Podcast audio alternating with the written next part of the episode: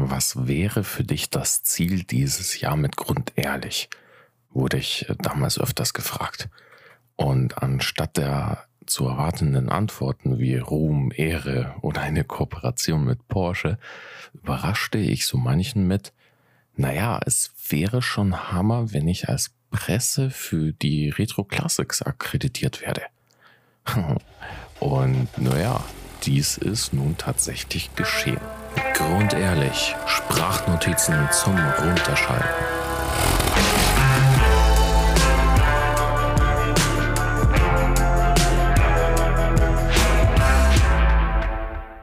Doch starten wir mal früher. Ich glaube, das erste Mal auf der Retro Classics war ich in 2017. Vom Jonas mitgeschleppt und eher mitgehangen als von Oldtimer noch gefangen damals. Ähm, es war die Zeit, wo ich natürlich ein klein wenig von einem eigenen Oldtimer träumte, jedoch eigentlich nicht im entferntesten glauben konnte, dass ich mir das ja einmal realisiere, beziehungsweise an sich, ähm, wenn man jetzt zurückrechnet, ich glaube vier Jahre später eigentlich.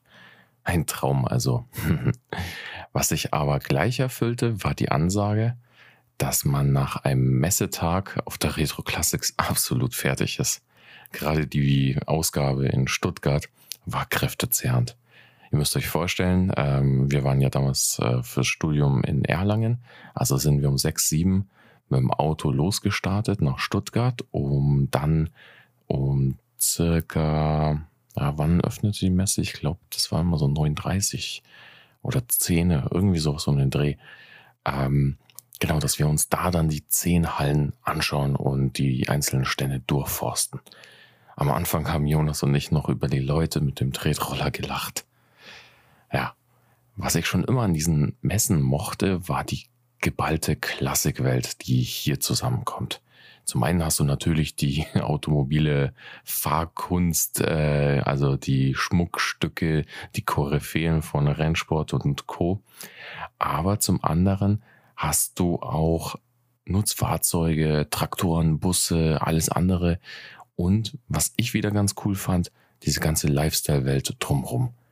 Und jeder, der den Podcast schon länger kennt und folgt, weiß, dass du mich sofort begeistern kannst, wenn es um diese Schnittmenge zwischen Design, Oldtimer und ja, Lifestyle geht.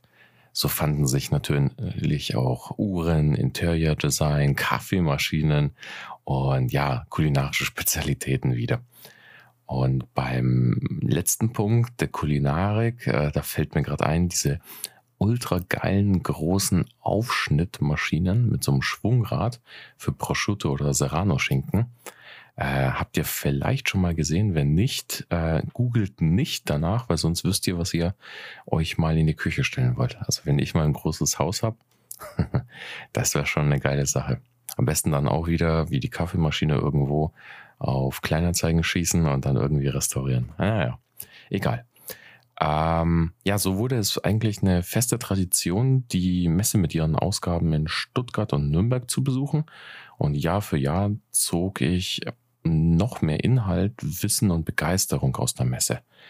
Ähm, ich kann mich noch an richtig tolle Gespräche erinnern. Zum Beispiel mit äh, Andrea von Werk 924. Die hat mir die Geheimnisse von den Sitzstoffen der Transaxle-Modelle erzählt. So dass die zum Beispiel äh, je nach Lichteinfall anders von der Farbstruktur her sind und dass die Laufrichtung der Stofffasern einen so mehr oder minder in den Sitz reinzieht. Ein anderes Gespräch, das mir im Kopf geblieben ist, war mit Benny Marianek äh, von Porsche. Den kennt sie, sicherlich der ein oder andere von den JP Performance Videos.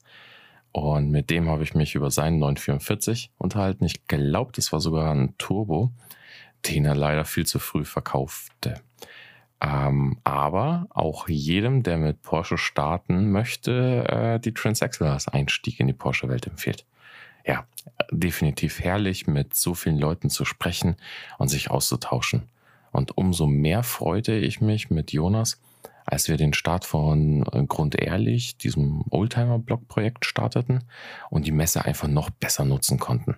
So unterhielten wir uns auch einmal mit einem sehr, sehr jungen Rennsportfahrer. Ich glaube, der war zum damaligen Zeitpunkt knapp über 20, Tom hieß er, der einfach mal so nebenbei ähm, die Armaturenbretter von den Transaxle Porsche neu bezieht und vertreibt. Also richtig, richtig spannend. Einfach, wie man dort auf der Messe so trifft und welche Gespräche und Bekanntschaften sich dadurch entwickeln. Ja, leider traf natürlich äh, Covid die Messewelt ebenfalls und ich kann mich noch an, ich glaube, ja, Februar 2020 erinnern wo die Messe gerade noch so umgesetzt wurde, bevor zwei, drei Wochen später in Deutschland sämtliche Großveranstaltungen dicht gemacht wurden. Also bereits da war schon die Messe leergefegt und viele Aussteller, vorrangig aus Italien, sind gar nicht mal angereist. Und irgendwo blieb so auch die Sorge, wie sich die Welt post-Covid äh, entwickelt und ob solche Messen eigentlich noch stattfinden und den gleichen Flair haben. Nach langen Jahren des Verzichts war ich nun jetzt im Dezember endlich wieder auf der Retro Classics. Im Frühjahr ist es sich für die Stuttgart-Ausgabe nicht ausgegangen. Ich glaube, da war ich am 924 S-Schrauben. Und so habe ich mich schon gefreut, als ich auf Instagram die Werbeanzeigen gesehen habe, die für den Ticketverkauf ähm, ja, animierten und erinnerte mich da wieder zurück an den Vorsatz für dieses Jahr. Presseakkreditierung. Und so gab ich dem einen Versuch, füllte die Anmeldung aus und äh, schickte die Anfrage raus. Es ist auch in Vergessenheit geraten, ich gebe es zu. Ähm, drei, vier Tage vor Messestart erreichte mich dann eine Mail mit einem Pressezugang. Wow, ich habe mich gefreut, mein Stein erreicht. Und äh, so ging es am Freitag spontan nach der Arbeit direkt hin auf die Messe gewappnet mit Kamera und einer ordentlichen Menge Vorfreude. Ja, also man merkt direkt, man ist wieder, wieder in der alten Welt zurück. Also Motoröl geschwängerte Luft, Reflexionen von hunderten blitzblank polierten Karossen. All das erwartete ein, sobald man die Halle betrat. Kleiner Fun-Fact am Rande. Ich bin zunächst aus Versehen auch über den falschen Eingang auf die falsche Messe gelaufen. War der Bayerische Wundkongress von irgendwelchen Ärzten. Ähm, dann ging es aber von der U-Bahn-Station mit dem äh, Bus-Shuttle zum richtigen Eingang, dem Osteingang, ja, doch, Osteingang der Halle 7 und von dort aus auf die Retro Classics. Zwei große Hallen erwarteten die Besucher mit den Oldtimer und zwei zusätzliche dieses Jahr zum ersten Mal mit der ADAC äh, Simulation Racing Welt. Ähm, ich habe die Vermutung, dass die Messe etwas kleiner ist als die Vorgänger in Nürnberg. Ähm, ich habe irgendwie im Hinterkopf, dass da schon so drei, vier Messen, Messehallen wirklich mit Oldtimer waren und nicht nur zwei. Aber dies ist auch äh, absolut verständlich nach Corona. Also ähm, ja, da muss man mal wieder langsam Fuß fassen. Aber nichtsdestotrotz kamen laut äh, den Presseberichten 20.000 Begeisterte an dem Wochenende. Und ja, die gleiche Begeisterung teilte auch ich. Und so habe ich mir verschiedene Highlights angeschaut. Was gleich am Anfang war, ähm, das Technikmuseum Sinsheim-Speyer stellte ähm, auf einem richtig, richtig großen Messestand, 600 Quadratmeter, ähm, diverse verrückte Rennwagen aus. Und darunter auch zum Beispiel den Rennwagen Brutus, der einen V12 BMW Flugzeugmotor beinhaltete und sage und schreibe 47 Liter Hubraum.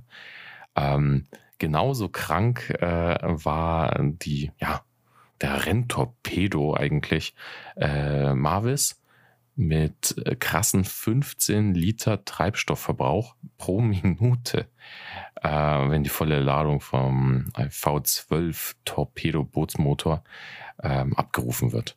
Bisschen weniger Hubraum, nur 42 Liter, aber ähm, ja, die brauchst du auch für 2,4 Tonnen äh, britischer Ingenieurskunst, ähm, ja, die den Rennwagen da beschleunigte aus den 1903, nein, 20er, 20er was, genau. Ähm, was auch ausgestellt wurde, war die Sammlung äh, oder ein Teil der Sammlung von Fritz Neuser, dem ältesten Autohändler Deutschlands. Der ist jetzt 90 geworden und hat seit 60 Jahren schon seinen Handel. Und ähm, ja, da gab es drei verschiedene ähm, Versionen ähm, des Testarossa. Und da hattest du natürlich auch, ja, nicht zu vergessen, dieses Lamellendesign von Pinini Farina. Da gab es einmal den Testarossa Urtyp, dann den 512 ähm, und den, die letzte Ausbaustufe, den 512M. Und ein älteres Auto aus dem Jahr äh, 1924 war der Bugatti T35. Und das war 1930 sogar wirklich der erfolgreichste Rennwagen. Warum ich den besonders erwähnen wollte, ähm, ich fand die Beschreibung auf so einem Messeaussteller ziemlich gut. Äh, die sagte ja äh, 130 bis 150 PS bei einem Auto aus den 30ern, wo die meisten anderen Fortbewegungsmittel Pferdekutschen waren und äh, den Vogel abgeschossen hat der Vergleich, der dann drunter stand. Stellt euch mal vor, du bist mit deinem äh, GTI auf der A9 Vollgas und dann überholt dich ein Eurofighter mit Überschall. so war das damals, äh, wenn dieser Bugatti äh, seine Runden drehte und ein Rennen nach dem anderen gewann. Wenn eigentlich die Fortbewegung irgendwelche Pferde waren. Spannende Sache. Ansonsten ähm, hatten wir natürlich noch die klassischen, äh, ja, geisteskrank äh, schönen 911er. Ähm, preistechnisch, ja, ich glaube 65 war so die billigste Version, dann ging es hoch schon auf 80.000 und einzelne ähm, 911 Turbo dann für 150.000 Euro. Verrückt echt. Und ansonsten, ja, war eigentlich wirklich fast jede Marke vertreten. Ähm, 924, 944, worauf ich ja immer ein bisschen ein Auge werfe, wenn ich auf der Messe bin, gab es gar nicht so häufig vertreten. Also das waren, glaube ich, dieses Mal ja, sieben, acht Stück. Ähm, darunter 944 Automatik in Indisch Rot, 944 Cabrio, Platin Metallic, glaube ich, war es.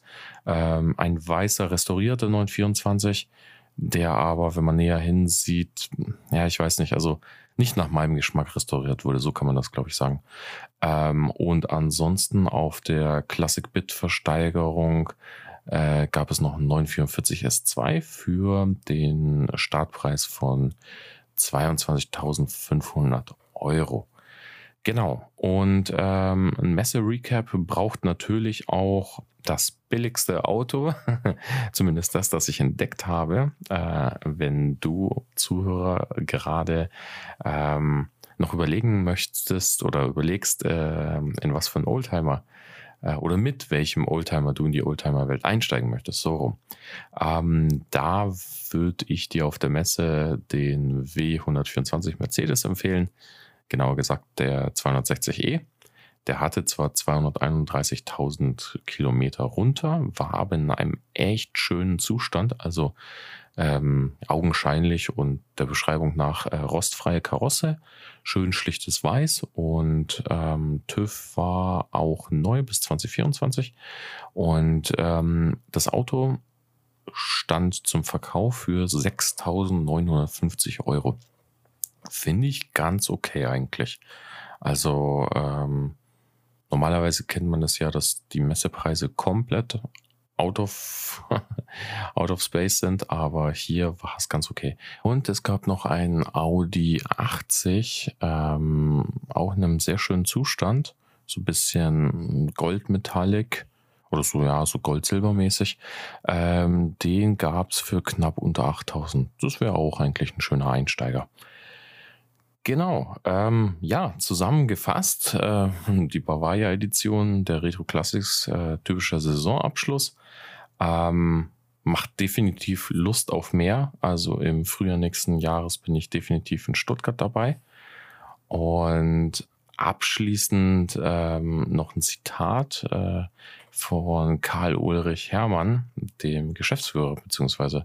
Erfinder der Retro-Klassik-Messen. Ähm, der hat gesagt, dass einfach der direkte persönliche Kontakt und das Erlebnis einer klassischen Präsenzmesse eben durch nichts zu ersetzen ist. Und ich finde, das trifft schon so ein bisschen den Nagel auf den Kopf. Also wirklich die ganzen Cars and Coffee Meetings, Messen, Afterworks, ähm, auf das alles freue ich mich schon extremst in 2023. Und das dann endlich in meinem 924S, der dann wieder auf der Straße ist. Da bin ich absolut zuversichtlich. Ähm, den aktuellen Stand gibt es dann in der nächsten Episode. Und da fällt mir noch ein, ich muss noch ein Türfangband bestellen. Aber zum Glück äh, eines der etwas günstigeren ähm, Ersatzteile. Gut, ähm, ja, dann äh, Sharing is Caring. Da habe ich mir ähm, was rausgesucht, beziehungsweise ich bin äh, letztens drauf gestoßen, ein interessantes Icon auf dem Profil von Emils Garage und der startet eine Charity-Reihe. Und dieses Icon äh, nennt sich Handshaking Cars. Echt cool designt. Ähm, und die Charity-Reihe, die sich dahinter verbirgt, soll einfach was zurückgeben an Einrichtungen, äh, die sich für wohltätige Aktionen einsetzen. Und ich finde, das ist ein echt tolles Zeichen, aktuell jetzt in der vorweihnachtlichen Zeit, auch in der, ja, hm, nennen wir es mal krisenkonfliktbehafteten Zeit. Und ich bin sehr, sehr, sehr gespannt, was hier noch kommt. Ich verlinke euch mal ähm, das Profil und ja doch den Post mal in die Show Notes. Und ja, freue mich auch, äh, wenn jeder irgendwie versucht, so ein klein wenig zurückzugeben, ähm, anstatt nur ja zu konsumieren oder zu nehmen. Gut, jupp, in diesem Sinne schon fast sentimentale, philosophische, vorweihnachtliche äh, Wünsche. Ähm, aber ich denke mal, vor Weihnachten gibt es auf jeden Fall noch eine Episode. In diesem Sinne, bis die Tage. Cheers, haut's rein euer Amadeus. Servus.